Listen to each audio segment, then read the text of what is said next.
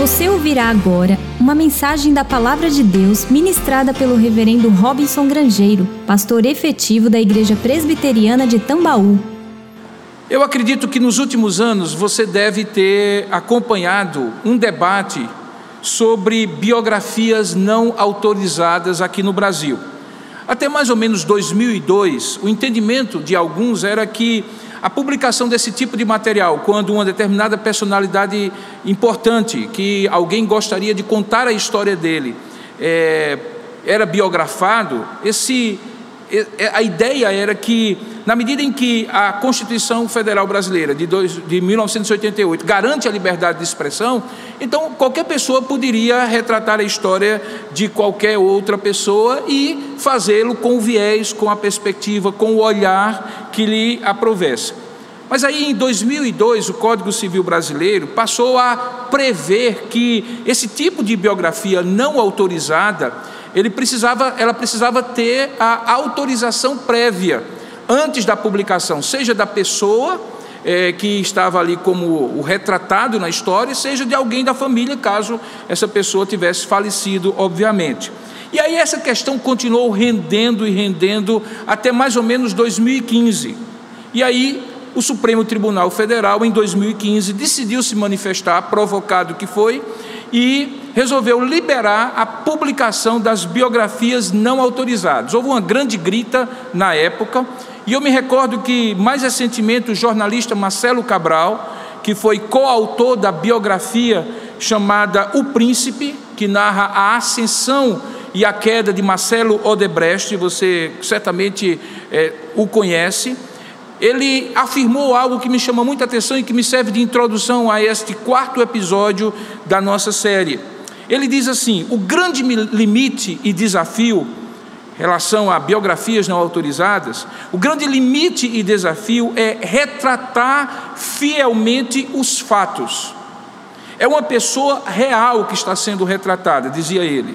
E então existe uma obrigação de quem vai escrever de checar tudo no máximo da capacidade, para que só as histórias verdadeiras permaneçam e deixe de fora as histórias que não foram checadas.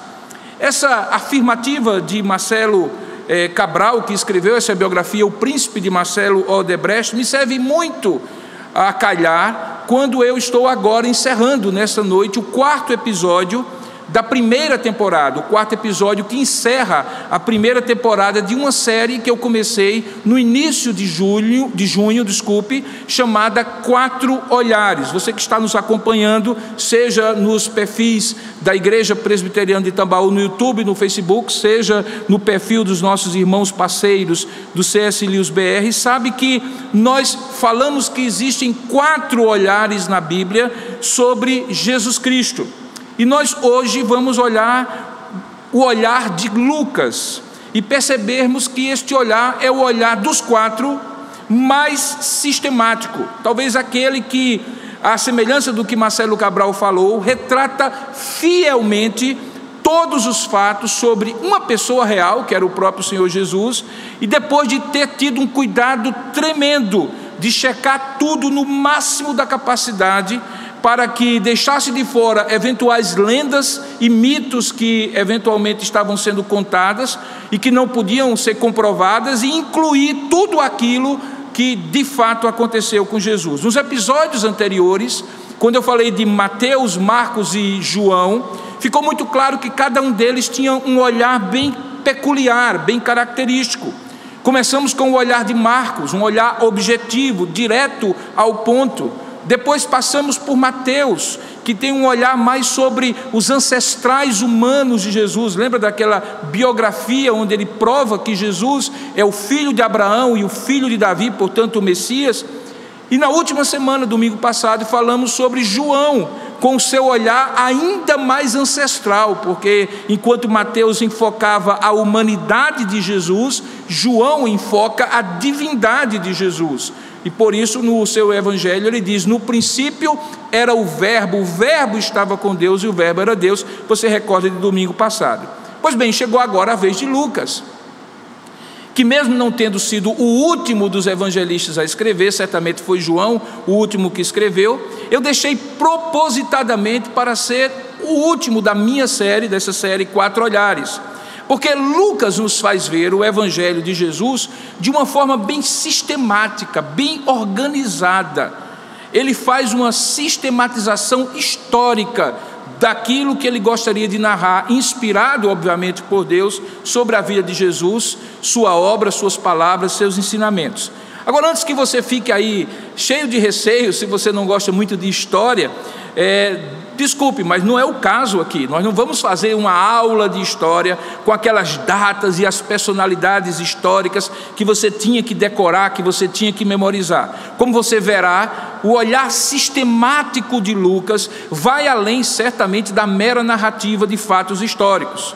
E para que você possa perceber isso, eu quero convidá-lo a abrir a palavra de Deus no Evangelho de Lucas, capítulo 1, do verso 1 ao verso 4 mais uma vez, o princípio de um evangelho. Nós falamos sobre o princípio do evangelho de Marcos, o princípio do evangelho de Mateus, o princípio do evangelho de João e agora o princípio do evangelho de Lucas, trazendo um olhar bem sistemático de um historiador. Acompanhe comigo aí na sua Bíblia, impressa ou no smartphone, para que a gente possa ler junto. Veja, Lucas capítulo 1, verso 1 a 4, é assim que a palavra de Deus nos diz. Lucas fala: visto que muitos houve que empreenderam uma narração coordenada dos fatos que entre nós se realizaram, conforme nos transmitiram os que desde o princípio foram deles testemunhas oculares e ministros da palavra, igualmente a mim, dizia Lucas, pareceu bem, depois de acurada investigação de tudo, desde a sua origem, dar-te por escrito, ó excelentíssimo Teófilo, uma exposição em ordem, para que tenhas plena certeza das verdades em que foste instruído. Que Deus abençoe a sua palavra lida e que ela chegue ao seu coração de maneira profunda e abençoadora. O escritor dessa narrativa, sobre Jesus, ele pode ser considerado, sem sombra de dúvida, como o historiador por excelência do Novo Testamento. E dentre os quatro evangelistas, Mateus, Marcos, João e Lucas, esse certamente é o que mais se aproxima daquilo que nós chamaríamos de conceito atual de uma narrativa histórica ele é cuidadoso no seu trabalho, e é muito provável que, quando escreveu, ele já começou a preparar o seu trabalho com a previsão de publicá-lo em dois volumes. Você vê que o primeiro é este Evangelho de Lucas, que leva o seu nome, e o segundo é o livro de Atos dos Apóstolos. Isso fica claro porque, se você for lá em Atos capítulo 1, você vai ver a semelhança de como um e outro começam. Novamente, Lucas escreve o seguinte: Escrevi, estou falando de Atos, capítulo 1, verso 1, o primeiro livro, ó Teófilo. Veja a referência a Teófilo, veja a referência ao primeiro livro. E ele completa, relatando todas as coisas que Jesus começou a fazer e a ensinar. E aí ele vai no livro de Atos contar a história depois que Jesus parte para o céu, depois de haver ressuscitado. Portanto, o escritor evangelho, do Evangelho de Lucas provavelmente já tinha em mente, quando foi fazer a sua pesquisa de historiador, que ele haveria de relatar tanto os episódios da vida de Jesus, como também os episódios depois que Jesus fosse ao céu, já ressuscitado, e a igreja de Cristo com os seus apóstolos haveria de continuar a obra de expansão do reino de Deus. Neste prólogo, que é assim que a gente chama, ou introdução do Evangelho, que vai do capítulo 1, verso 1 ao verso 4, que nós lemos, revela-se assim uma grande preocupação dele fazer, veja o texto, uma narração coordenada dos fatos que entre nós se realizaram. Veja aí no verso 1. Mesmo que ele pessoalmente não tenha vivido pessoalmente não tenha sido pessoalmente testemunha ocular, como por exemplo Mateus e João, que eram discípulos e apóstolos de Jesus, como a Bíblia nos ensina. Apesar disso, mesmo não estando pessoalmente presente aos acontecimentos. A narrativa trata, veja aí no verso 2, de proclamar Jesus conforme nos transmitiram, dizia Lucas, os que desde o princípio, referindo-se aos discípulos e apóstolos, foram deles, dos fatos que eu vou narrar, testemunhos oculares. E com esse objetivo em mente, veja aí o verso 3, ele havia se entregado de antemão a uma acurada investigação de tudo desde sua origem. Além disso, apesar do autor preocupar-se de narrar de maneira inteligente, ordenada, tudo quanto ele sabia acerca da pessoa e do ministério de Jesus, fica claro que ele nunca pretendeu escrever apenas uma biografia, e eu vou demonstrar ao longo do sermão. A sua, a sua intenção certamente não esteve simplesmente orientada para dar a conhecer a vida, características pessoais, a atividade de Jesus em meio à multiplicidade de situações religiosas, políticas, sociais. Ele não estava escrevendo apenas uma biografia de Jesus. Ele não fez uma narrativa distanciada, insensível, meio que neutra, descritiva apenas. Não. Ele escreve, como a gente vai perceber, do ponto de vista de um homem crente acerca de Jesus Cristo que ele considerava ser o próprio Messias, o Filho de Deus, o Salvador. Ele oferece assim na narrativa um testemunho pessoal de que Jesus é o Messias, que ele veio dar o cumprimento perfeito ao plano salvador de Deus, preparado antes de todos os tempos. Portanto, é um olhar sim do evangelho, o evangelho que proclama essa melhor notícia da vinda e da vida de Jesus. Ele é conhecido como o Evangelho segundo Lucas. Acompanha de um modo geral o mesmo a mesma sequência de fatos de um modo geral que Mateus e Marcos, mas fica muito claro que Lucas trabalhou melhor o texto, a maneira como ele escrevia. Do ponto de vista literário, todos os comentaristas dizem que grande parte dos materiais que foram usados para redigir são comuns a esses três evangelhos, por isso nós sabemos que eles são chamados sinóticos, mas em Lucas se encontra o mais depurado relato, com todos os detalhes que ele precisaria ter e com toda a fineza de linguagem e de literatura. O autor possivelmente não era um judeu nascido e criado em Israel, mas talvez um gentio. A palavra Lucas é o o, o apelídio de Lucanus, um, uma palavra latina. Ele demonstra, apesar disso, que ele dominava o idioma que ele escreve, que é o grego, o Novo Testamento, e que ele usa uma riqueza de vocabulários que ele maneja muito bem. Então ele usa estilos diferentes. Essa introdução, por exemplo, parece uma grande introdução de um discurso, de uma preparação, de uma apresentação formal. E ele então reproduz dessa maneira tudo o que ele, na fala popular, daquelas testemunhas que ele ouviu, que ele coletou informações, ele traduz isso sob a supervisão do Espírito Santo, numa linguagem escorreita, numa linguagem bonita de se ler, porque é muito claro que ele tem um nível intelectual acima daqueles seus companheiros de evangelho, aqueles que também escreveram os evangelhos, Mateus, Marcos e João.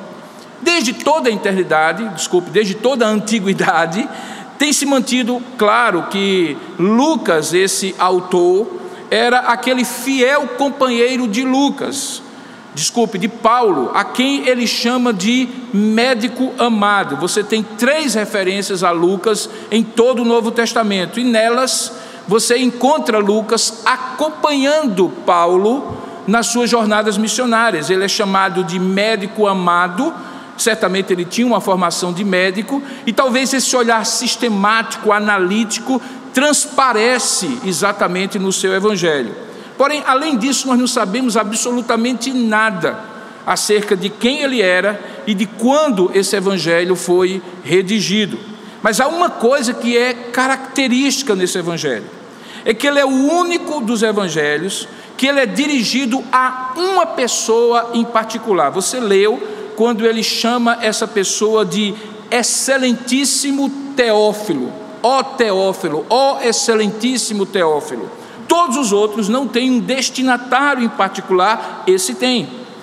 Esse nome Teófilo significa amigo de Deus, Teo Deus, filos, amigo ou amor fraternal. Existem dois comentaristas do Novo Testamento, Webster e Wilkinson, que entendem que muito provavelmente esse teólogo, desculpe, esse Teófilo, poderia ser um magistrado, chefe, ou de alguma cidade na Grécia, ou de alguma cidade na Ásia Menor, porque o título que ele é dirigido, Excelentíssimo Teófilo, é usado por Lucas no livro de Atos, que é o livro gêmeo desse evangelho, para dois outros homens chamados Félix e Fexto, que estão no livro de Atos, no capítulo 23 a 26, que eram magistrados, que eram autoridades.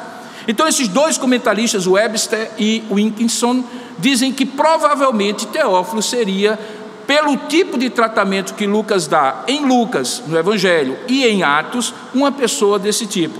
Porém, alguns comentaristas, outros, conjecturam que talvez não seja nem mesmo uma pessoa em particular, porque talvez essa palavra é, teófilo seja o equivalente ao que muito tempo se usou, inclusive na igreja brasileira, quando alguém era casado, por exemplo, com uma pessoa da igreja, ou era filho de uma pessoa da igreja, frequentava eventualmente a igreja, mas nunca tinha se tornado a igreja, e alguém perguntava: Fulano e tal é crente? E alguém disse: Não, ele é amigo do evangelho.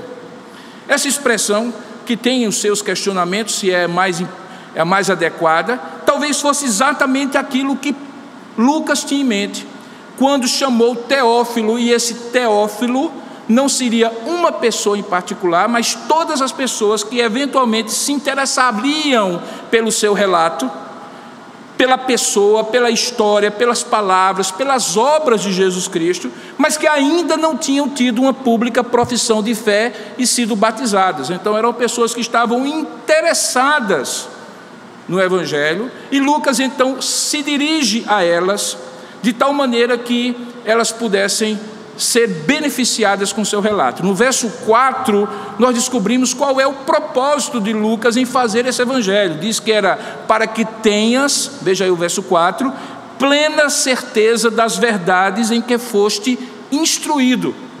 Esse era o objetivo de Lucas, se referindo a Teófilo, fosse ele uma pessoa específica ou a um grupo de pessoas ou uma ideia de pessoas que estariam interessadas no Evangelho. A palavra instruído aqui é a palavra grega catequetes ou caterretes, como queira.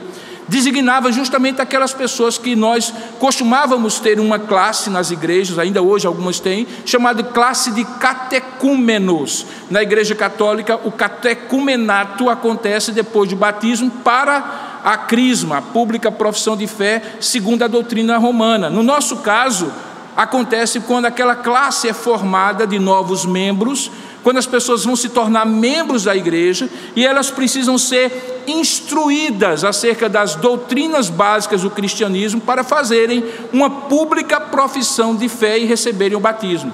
Portanto, a ideia de que esse Teófilo fosse uma pessoa específica ou, de um modo geral, pudesse ser melhor instruído com aquilo que Lucas estava contando, era exatamente a motivação e o propósito que ele tinha em descrever tudo aquilo que ele haveria de escrever.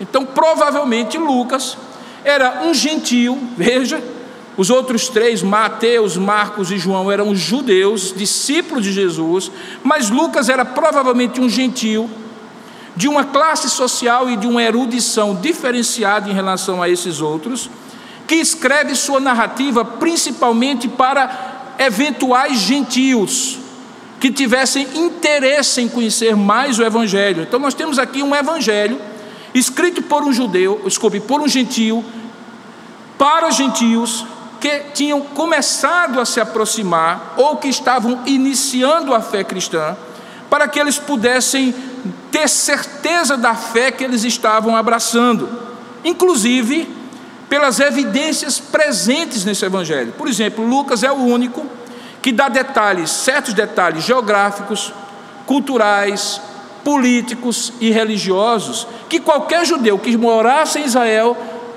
conhecia e que não tinha necessidade no seu evangelho dele esclarecer. Então, possivelmente quem iria escrever não morava em Israel, não era judeu e precisava ser esclarecido que tal lugar ficava perto de tal lugar, que tal função tinha essa pessoa, que esse nome significava isso e assim por diante. Tanto é que, por exemplo, Lucas é, é gentil escrevendo para gentios, que a genealogia que ele traz de Jesus, que é muito interessante observar a semelhança e a diferença com a genealogia que Mateus traz, é que diferente de Mateus, que vai contando os ancestrais de Jesus até chegar em Abraão, que é considerado o pai da fé para os judeus, especificamente, Lucas vai voltando no tempo, passa por Abraão e chega a Adão, o primeiro homem criado. Qual é a ideia por trás? É mostrar que, se Mateus tinha o foco de mostrar para os seus leitores que Jesus era o Messias, por isso era filho de Davi, filho de Abraão, Lucas já tem outro foco, outro olhar, quer mostrar que, na verdade, ele é humano. Jesus assume a humanidade completa e, portanto, ele não é apenas para os judeus, mas também para todos aqueles dentre os seres humanos, por isso a genealogia dele vai até Adão e não apenas até Abraão. Portanto, Lucas faz um evangelho, escreve um evangelho bem sistematizado, muito bem pesquisado, como um não judeu, que é organizado para reafirmar, consolidar a certeza das verdades cristãs para alguém também não judeu que está iniciando seus passos no evangelho. É com isso em mente que você deve entender o evangelho de Lucas. E nesse sentido de um olhar mais gentílico, é possível inferir, alguns afirmam, que do mesmo jeito que Marcos, João Marcos, pela proximidade até familiar com o apóstolo Pedro, tem o olhar de Pedro nos, nos, nas narrativas e nos detalhes que ele descreve no seu Evangelho de Marcos, aqui Lucas tem o olhar de Paulo, aquele apóstolo para os gentios que caminhou com ele durante muito tempo, e portanto é possível afirmar que o Evangelho de Lucas foi escrito pelo médico gentil Lucas, companheiro de Paulo, e de alguma forma influenciado pelo próprio olhar de Paulo, que era judeu, mas que tinha sido enviado por Deus como apóstolo para os gentios. Veja, como eu falei, a decisão que eu tive de fazer a troca, de falar por último sobre esse Evangelho, depois dos três olhares de Marcos, Mateus e João, é justamente porque eu considero que esse evangelista Lucas é o que sintetiza, não em tamanho, mas de maneira sistemática e organizada, tudo aquilo que Mateus, Marcos e João de alguma forma descreviam. Não que eles se tornem substituíveis e descartáveis, mas é porque aqui nós temos um olhar sistemático, não é aquele olhar direto direto ao ponto de Marcos, não é aquele olhar bem judaico de Mateus, e não é aquele olhar tentando provar que Deus é Deus de João, é o olhar sistemático de um historiador. A pergunta a se fazer nesse momento, depois de toda essa longa introdução, é o que nos interessa nesses quatro primeiros versículos, que são a narrativa sistemática desse evangelho feito por Lucas, e eu tenho certeza que neles você vai perceber é, qual foi a motivação e o propósito que eu já adiantei resumidamente dele para escrever essa narrativa. E eu faço isso trazendo para você três aspectos que eu gostaria de compartilhar. O primeiro é que tudo o que Lucas escreve, ele considera como fato histórico. Fato histórico. Observe bem as palavras de Lucas, eu vou repetir para você. Ele diz assim: visto que muitos ouvem que empreenderam uma narração coordenada de fatos, então ele já sabia que muitos tinham feito isso, fatos que entre nós se realizaram, conforme nos transmitiram os que desde o início, desde o princípio, foram testemunhas oculares desses fatos e ministros dessa palavra, veja que ele está falando que as fontes que ele usou foram variadas, ele fala de muitos ele fala de testemunhas oculares, ele fala de ministros da palavra. Observe que essas fontes incluíam esses relatos testemunhais bastante abrangentes. Ele fala de desde o princípio até chegar a ele, conforme foram transmitidos. Veja, isso se refere provavelmente àquelas primeiras tradições orais, em que os discípulos de Jesus iam compartilhando o que tinham visto quando eventualmente passava um dia de visão, de milagres, de prodígios, de ministério de palavra, de evangelização e de ensino de Jesus. Pode até mesmo incluir o fato de que Lucas, a essa altura, já sabia, em parte, o que Marcos e Mateus haviam relatado. E que, sob a inspiração de, do Espírito Santo, agora ele iria demonstrar que eram fatos históricos. Veja, observe que só depois de enfatizar tudo isso, das suas fontes históricas, é que Lucas afirma: então, igualmente a mim, me pareceu bem depois de acurada investigação de tudo, desde sua origem, dar-te por escrito, excelentíssimo Teófilo, uma exposição em ordem. Observe que ele descreve a sua iniciativa como uma narração coordenada dos fatos que entre nós se realizaram. Ou seja, ele faz uma acurada investigação de fatos. E esses fatos, partindo daquilo que se ouviu por parte de testemunhas oculares que foram transmitindo a outros, é como se ele fizesse uma paráfrase e dissesse assim: olha, foram tão importantes e históricos esses acontecimentos acerca de Jesus, que muitas pessoas já têm se lançado à tarefa de descrever, de reunir numa narrativa essas informações. E agora eu entendi que era preciso pegar tudo isso que eu vou conhecendo, à medida em que essas pessoas vão chegando a mim, ou eu vou ouvindo o relato, e fazer algo bem coordenado para que alguém que leia, você Teófilo, venha a saber a verdade exata no tocante às coisas nas quais você agora já recebeu alguma instrução. Ora, tudo isso que Lucas fala caracteriza claramente um método de trabalho o método de trabalho de um historiador. Algo que vai muito além do que aquele personagem caricato da escolinha do professor Raimundo Pedro Pedreira. Lembra aquele que todas as vezes que alguém falava de alguma coisa, ele dizia assim: Olha, você tem uma foto? Você tem um filme, um vídeo que mostra que o que você está falando é verdade? Então, se você não tem, não me venha com chorumelas. Lembra desse personagem? Pois bem, aquilo é uma caricatura do historiador porque ele imagina que precisaria ter uma foto para provar que o fato aconteceu. Na verdade, o método histórico compreende um conjunto de técnicas de desde toda a antiguidade. São métodos, são procedimentos que os historiadores usam para gerenciar uma fonte que é mais importante do que outra, porque é uma fonte primária, que está embasada na arqueologia, por exemplo. E aí ele vai traçando uma imagem do fato que aconteceu, mesmo que não tenha uma foto. Então, o fato histórico, pelo historiador, ele é estudado através de vestígios, inclusive relatos de testemunhas, documentos, fragmentos que possam ser juntados para criar aquele fato aquele fato histórico. E Lucas faz exatamente isso. Ele faz um trabalho de historiador por excelência e com uma grande acurácia, com uma grande certeza da narrativa do que ele vai falando. Quando olhamos os dois livros juntos, Atos e Lucas, então observamos que ele faz questão de algumas coisas que os outros não fazem, Mateus, Marcos e, João. Por exemplo, quando ele vai usar os títulos dos governantes da época, ele faz questão de chamar pelo nome certo. Ele chama, por exemplo, em Lucas capítulo 2, Tibérios César, Cláudios, lá em Atos capítulo 11, 28. Ele fala que Herodes, um dos filhos de Herodes, o grande, era Herodes Antipas, tetrarca. Ele chama os outros de Herodes Agripa I, Herodes Agripa II. Era um historiador que estava dividindo os fatos na medida em que ele se relacionava com as épocas dos governantes que estavam ali.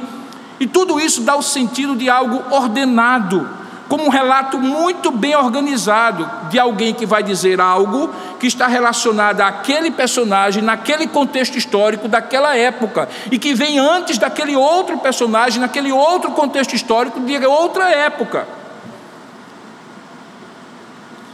Eu me lembro que, quando eu defendi a minha tese de doutorado, uh, no programa de Educação, Arte e História da Cultura da Universidade Presbiteriana Mackenzie, eu falei no primeiro capítulo da evolução da confessionalidade nos 150 anos da história do Mackenzie.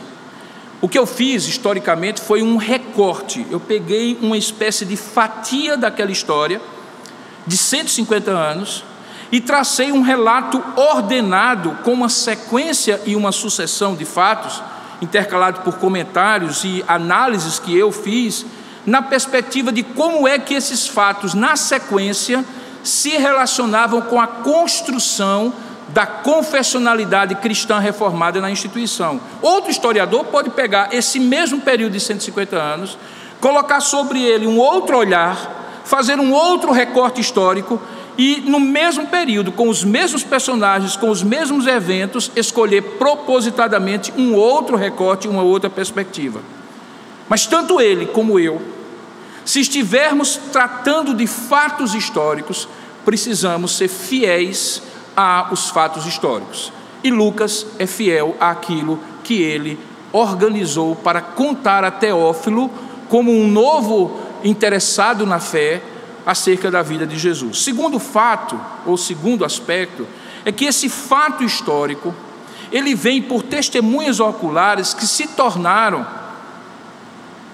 propagadores de uma narrativa de fé revestida de credibilidade. Eles eram fatos históricos, todo mundo podia comprovar, mas alguns a quem Deus chamou, deu a eles uma perspectiva de que não era apenas um fato histórico, era um fato histórico que tinha relação com uma narrativa de fé, de uma história que estava sendo contada desde o Antigo Testamento. Observe como Lucas coloca isso. Ele diz assim: que aqueles fatos históricos foram transmitidos por nós, por aqueles que desde o princípio foram deles testemunhas oculares. E aí ele usa uma palavra interessante: e ministros da palavra. Lucas acrescenta ao fato de que essas narrativas foram transmitidas por testemunhas oculares, o fato de que muitos deles e outros deles se tornaram ministros da palavra.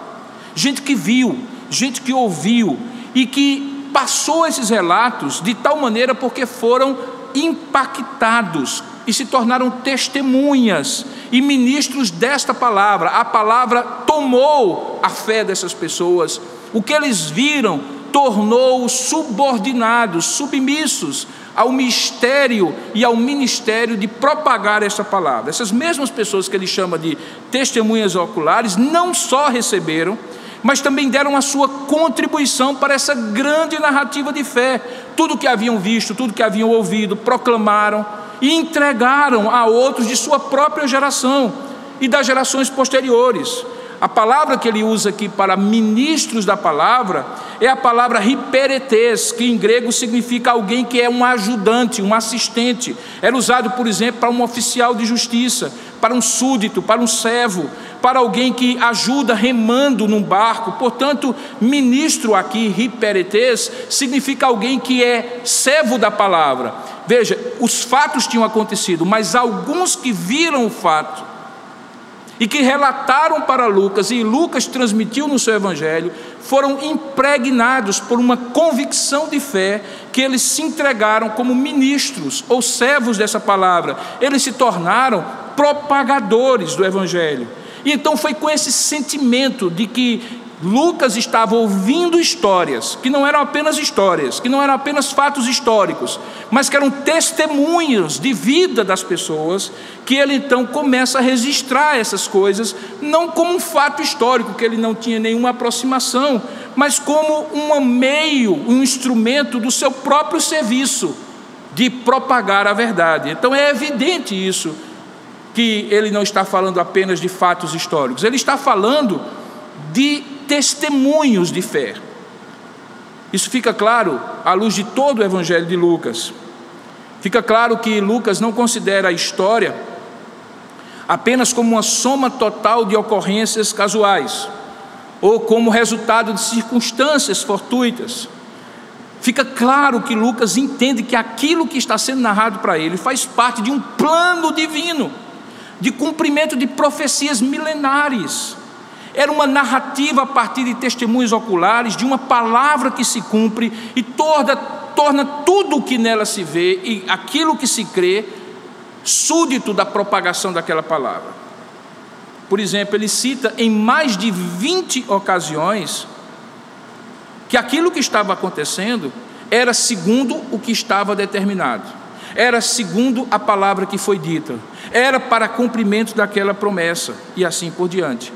As histórias que Lucas em especial conta, na verdade, irmãos, são história da grande redenção, histórias que acontecem aqui de uma história que está sendo escrita como uma meta-história, uma história acima dos fatos históricos e que está sendo escrita por Deus.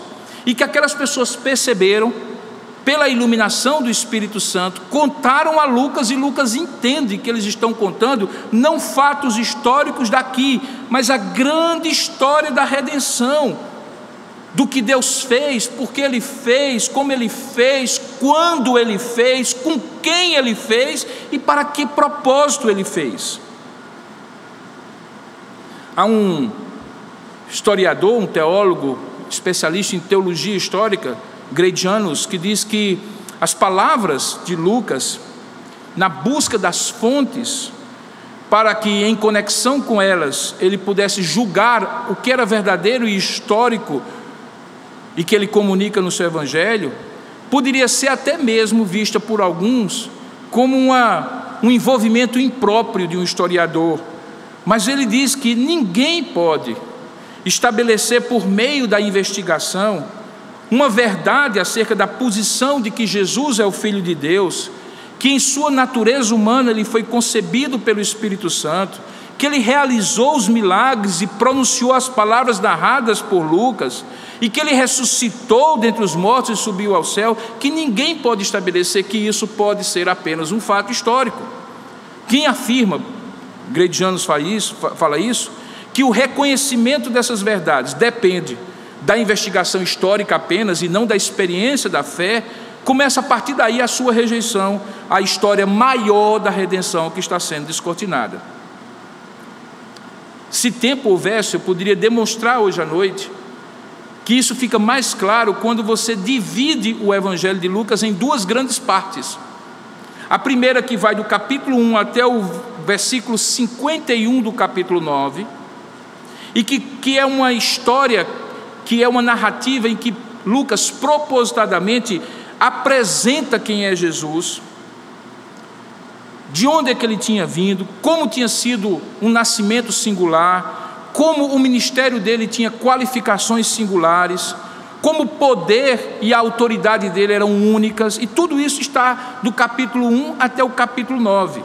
E aí, quando chega no versículo 51, que lá está escrito, diz assim: E aconteceu que ao se completarem os dias em que ele deveria, referindo-se a Jesus, ser assunto ao céu, ele Lucas diz que ouviu das testemunhas que se manifestou no semblante de Jesus a intrépida resolução de ir para Jerusalém. E ali tem uma virada no texto.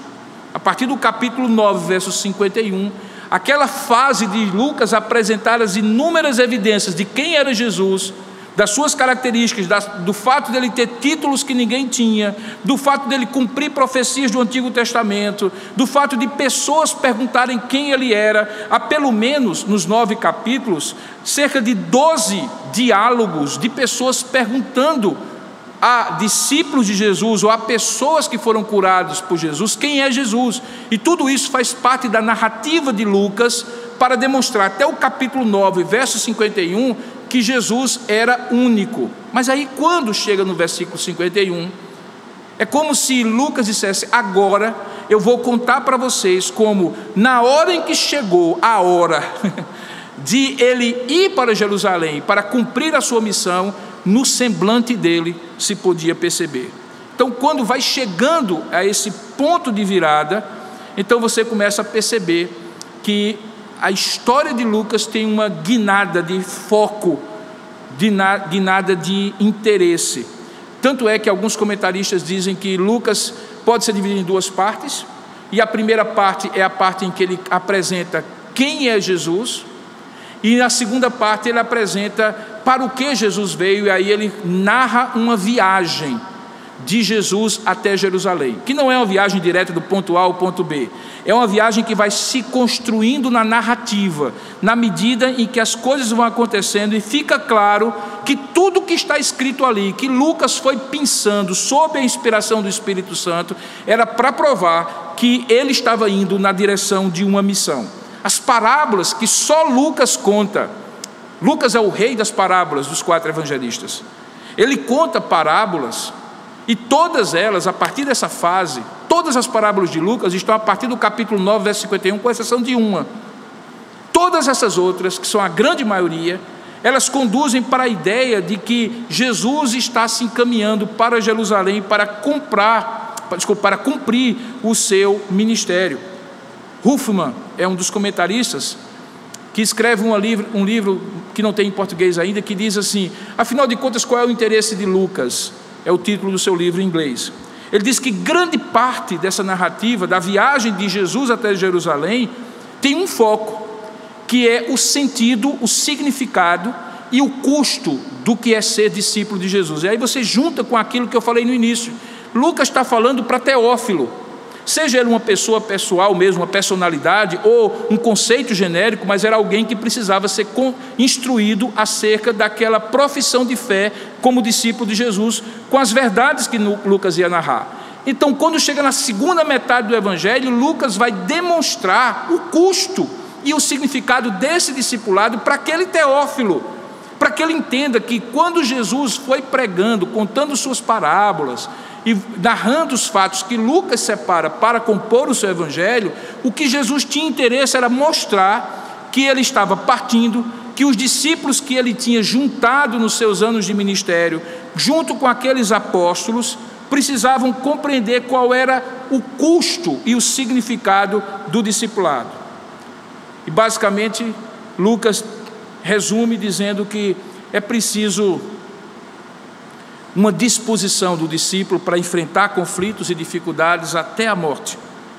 Mas assim como sobre Jesus, ele fala que a graça da salvação é de fato gratuita, mas para o discipulado existe algum preço a ser pago. Por isso que é em Lucas capítulo 9, verso 23 que a gente tem aquela famosa expressão: se alguém quiser vir após mim, negue-se a si mesmo Tome cada dia a sua cruz e siga-me.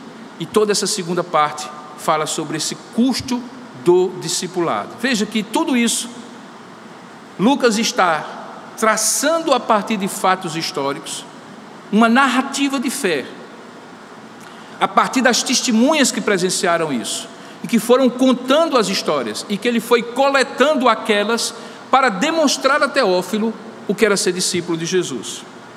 O que me leva então ao terceiro e último ponto da minha exposição.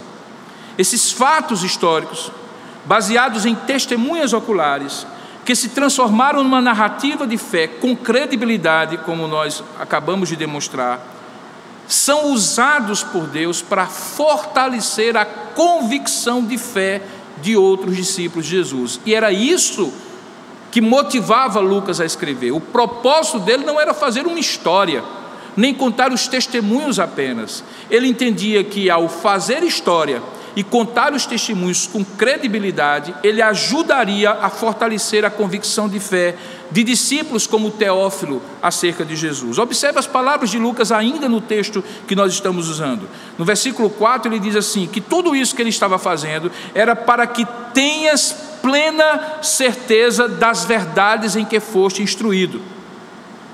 Orígenos um dos pais da igreja, diz que o Evangelho de Lucas foi escrito por amor aos conversos gentílicos, ou seja, por amor àqueles gentios que iam se convertendo e que precisavam entender a verdade que tinham abraçado com precisão, com profundidade, e Lucas se dispõe a isso. Por quê? Porque fé não é ilusão, fé não é sentimento, fé não é emoção. A palavra de Deus que diz que fé, em Hebreus capítulo 11, é certeza, certeza de coisas que se esperam e convicção de fatos que não se veem ainda. Veja, a fé é descrita na Bíblia como certeza, a fé é descrita na Bíblia como convicção e convicção de fatos. Por isso que Lucas primeiro demonstra que aqueles fatos foram fatos históricos. Então, fé é plena certeza da salvação, da verdade, sobre a qual alguém foi inicialmente instruído para ser discípulo de Jesus, assim como Lucas estava explicando a Teófilo, a quem ele dirigiu o seu evangelho, porque Lucas sabia que sem fé, essa fé, que eu não chamaria de fé racional, mas uma fé baseada em fatos, é impossível agradar a Deus. Sem fé, esta fé, é impossível agradar a Deus, porque é necessário que aquele que se aproxima de Deus, Hebreus 11, 6, creia de maneira concreta que Ele existe e que se torna abençoador, galardoador daqueles que o buscam. Os discípulos de Cristo, que Lucas menciona diversas vezes na sua narrativa, são inicialmente aqueles que são chamados por Lucas de seguidores, matetás. E só depois eles se tornam apóstolos. Eles seguem primeiro por convicção que vai sendo construída na experiência com Deus a partir de fatos, para depois se tornarem enviados, que é o significado da palavra apóstolo, para descreverem esses fatos a outros a partir do testemunho deles. Lucas é o evangelista que mais prefere chamar esses apóstolos simplesmente pelo número de os doze. É ele que usa muito essa expressão. Os doze aqui, os doze fizeram isso, os doze, referindo-se aos apóstolos. A ideia de Lucas, portanto, de um discípulo, é muito mais explícita ainda quando chega em Atos, que ele também escreveu, como eu já falei. É quando, por exemplo, em Antioquia, no capítulo 11, verso 26, pela primeira vez, os que eram chamados de discípulos, ou que aqueles que estavam no caminho, são chamados de cristãos lá em Antioquia. E essa ideia de ser cristão, ou como diz o texto, um pequeno Cristo, revela o alto custo do discipulado. Por exemplo, só Lucas descreve como Simão, Tiago, João e Mateus deixaram tudo, as redes e a coleta de impostos, no caso de Mateus, para seguir a Jesus, os outros não. Então fica claro que o foco de Lucas é dizer assim: olha, esse discipulado tem um alto custo, e é possível que você precise ter uma convicção tão forte, porque quando chegar na hora difícil de fazer a opção de negar a si mesmo para confessar Jesus, se você não tiver essa convicção de fé, você vai fraquejar. É Lucas, por exemplo, como eu citei, o único que, diferentemente de Mateus e Marcos, quando Jesus, quando ele registra as palavras de Jesus, ele não apenas diz assim que o discípulo deve pegar a sua cruz e me seguir. Lucas é o único que diz que deve negar-se a si mesmo, tomar a sua cruz e segui-lo diariamente. Qual era a ênfase de Lucas? Era justamente que o custo do discipulado era muito caro. Se você lembrar de Lucas capítulo 9, verso 55 a 62, você vai lembrar que só Lucas registra aquele momento em que três pessoas aparecem e dizem para Jesus: Olha, Senhor, eu te seguirei por todo sempre. E Jesus questiona aquelas três pessoas que elas teriam que abrir mão do conforto material, do tempo delas e do foco de atenção delas. A maioria das parábolas e histórias sobre Jesus dessa segunda metade que Lucas, que Lucas trata, fala de prioridades. Veja, na parábola do banquete, que está no capítulo 14, os três criadores de desculpas parecem ser paralelos aos três possíveis seguidores que eu acabei de mencionar. Tanto Lucas como Mateus relatam que Jesus exige um nível de devoção dos seus discípulos que supera a lealdade da família. Quem não amar mais a mim do que a pai e mãe e assim por diante. Porém, quando Lucas descreve, ele descreve como uma declaração anterior de Jesus sobre tomar a cruz de alguém. É algo muito mais sério. Lucas inclui duas parábolas e só ele que é a parábola da construção da torre e do rei que sai para a guerra, no capítulo 14, que demonstra justamente como um discípulo deve renunciar a tudo, é o que está no versículo 33, tudo o que tem para seguir a Jesus. Em outras palavras, é como se Lucas estivesse advertindo Teófilo, a quem dirige o seu evangelho, que a salvação é de graça, tanto quanto o fato de que Seguir a Jesus exige o mais alto preço do discípulo, que é negar-se a si mesmo, tomar sua cruz e segui-lo. Então, esses três aspectos são Lucas descreve fatos históricos. Em segundo lugar, esses fatos históricos se tornam narrativa de fé e dão credibilidade testemunhal àqueles que contaram os fatos a Lucas.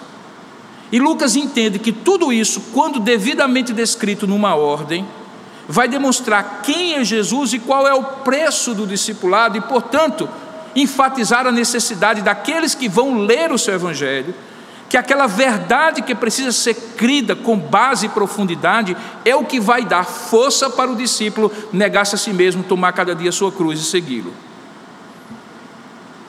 Chego ao final do meu sermão. Eu sei que você já deve ter ouvido alguém, nesses momentos de muita polarização ideológica, dizer assim acerca de uma coisa: ó, aquilo ali já está pronto, a narrativa já está pronta. É uma acusação, por exemplo, muito comum que se faz hoje a parte da imprensa, que às vezes distorce os fatos, interpreta, dizem até que a imprensa hoje não mais informa, ela já interpreta os fatos e muitos deles baseados em ideologias prévias, portanto, é como se ele já tivesse uma narrativa pronta e só procuram os fatos para compor aquela narrativa. Obviamente que ninguém conta um fato de maneira absolutamente neutra, ou sem qualquer intenção de usar o fato como objetivo. A questão que Lucas me faz pensar é: qual é o objetivo? que justifica eu contar o fato dentro de uma narrativa de fé. Eu apontei três aspectos. Que é nenhuma narrativa, e Lucas realmente não faz isso, pode desvirtuar ou deve desvirtuar os fatos históricos. Segundo, que a narrativa pode e deve se tornar uma convicção de verdade sob o risco de de repente ela ser algo usado para mentir e não para falar a verdade. E terceiro, a narrativa justifica-se pela nobreza dos fatos históricos que Lucas traz e da convicção de verdade das pessoas que concordam com essa narrativa. Lucas preenche justamente esses três critérios. E o seu quarto olhar sobre Jesus sistematiza o evangelho enriquecendo os outros três olhares e nos fazendo completar quatro olhares que trazem a figura exata de quem Jesus é, do que ele fez, do que ele ensinou e as implicações de tudo isso. Talvez você esteja chegando a esse ponto e perguntando assim: ótimo, pastor, o senhor me prometeu que no início da exposição o senhor não daria uma aula de história. Mas a grande pergunta é: o que que isso tudo tem a ver comigo? Eu aprendi tudo isso, mas o que que isso tudo tem a ver comigo? Eu vou lhe dar o que tudo isso tem a ver com você, ou pelo menos o que eu penso que tudo isso tem a ver com você. Em primeiro lugar, saiba de uma coisa: você é discípulo de Cristo, então você faz parte dessa história, dessa história real, que está sendo escrita ainda hoje. É como se o capítulo último de Lucas que está em Atos capítulo 28, que encerra sem encerrar a história da igreja, porque a igreja continua. Você hoje está escrevendo o capítulo 29, o capítulo 30, o capítulo 31 e assim por diante. Portanto, enquanto você está vendo a história acontecer ao seu redor, tente compreender qual é a história que Deus está escrevendo para além dos fatos históricos e que inclui você. Você não é o protagonista dessa história, mas você é parte dessa história, talvez um coadjuvante importante dessa história. E é preciso compreender, como Lucas compreendeu, que quando aquelas pessoas estavam contando os fatos da história de Jesus, que tinha impactado tanto a vida delas, elas tinham entendido que elas faziam parte dessa história que Deus estava escrevendo, cumprindo no meio dos fatos históricos. Assim também deve ser sua compreensão. Compreenda que enquanto a história está acontecendo, como por exemplo essa do século 21, em plena pandemia que nós estamos enfrentando, existe uma história que Deus está construindo, está desenvolvendo e que você faz parte. A pior coisa que alguém pode fazer, um discípulo de Cristo principalmente, é estar no momento histórico fazer parte da história que Deus está construindo e criando e escrevendo, obviamente que está determinado e escrito desde antes da fundação do mundo, mas que agora está desenrolando-se diante dos nossos olhos. A pior coisa que um discípulo pode fazer é ficar meio como cachorro em mudança, perdido, sem entender o que está acontecendo, sem perceber a conexão do que está acontecendo hoje com essa história que está registrada na Bíblia porque ele se situa de maneira incorreta. Ele se posiciona muitas vezes ao contrário do que Deus está escrevendo e que deseja que ele participe como testemunha e como instrumento para que essa história se realize. Portanto, compreenda que existe uma história que Deus está desenrolando diante dos seus olhos, para além dos fatos históricos que você está vendo e da qual você faz parte e precisa fazer parte de maneira consciente, com convicção de fé parte dela já está escrita na Bíblia e nós estamos vendo só se cumprir. Mas parte dela não está revelada na Bíblia e você vai precisar deduzir no momento em que ela estiver acontecendo a partir do que está registrado. E é talvez aí que você pode cair numa grande chorumela, como diria Pedro Pedreira, por não entender o que está acontecendo. Você faz parte dessa história real. Portanto, você é chamado também a ser testemunha ocular do que Deus continua fazendo, inclusive em sua vida. E por isso, mesmo que você não seja testemunha ocular do que aconteceu lá no tempo de Jesus, você é testemunha ocular do que está acontecendo hoje. E mais do que isso, como lá naquela época Lucas identificava alguns, você é ministro da palavra. Você precisa contar, testemunhar com credibilidade, dedicar-se a isso como a missão de sua vida. Sabe por quê? Porque há muitos teófilos ao seu redor. Que Deus está atraindo por aquilo que está acontecendo e eles vão depender de você para instruí-los, para falar a eles acerca das verdades de Deus, testemunhando com convicção, com credibilidade, com profundidade aquilo que você crê, a partir dos fatos que você conhece. E esses teófilos são sua responsabilidade, tanto quanto aquele teófilo era responsabilidade de Lucas. Lucas escreveu um evangelho para ele. Você talvez não precise escrever certamente um evangelho para essas pessoas, mas você precisa contar, testemunhar, falar da verdade de Deus. E em terceiro e último lugar, o que tem tudo isso a ver com você, você deve estar alerta para o custo que talvez exista embutido nessa opção, nessa resposta que você deu ao chamado de Deus de servi-lo e segui-lo como discípulo. Lembra daquele texto que diz que quem põe a mão no arado e olha para trás não é digno de mim? Eu tenho absoluta certeza que testemunho, não apenas na época de Jesus, com aqueles que morreram por causa da sua fé, não apenas em lugares onde o evangelho é hostilizado, mas mesmo aqui, numa democracia moderna, ocidental, onde você tem supostamente toda a liberdade de viver a sua fé e propagar a sua fé, que o testemunho real de um discípulo vai levá-lo a algum tipo de martírio.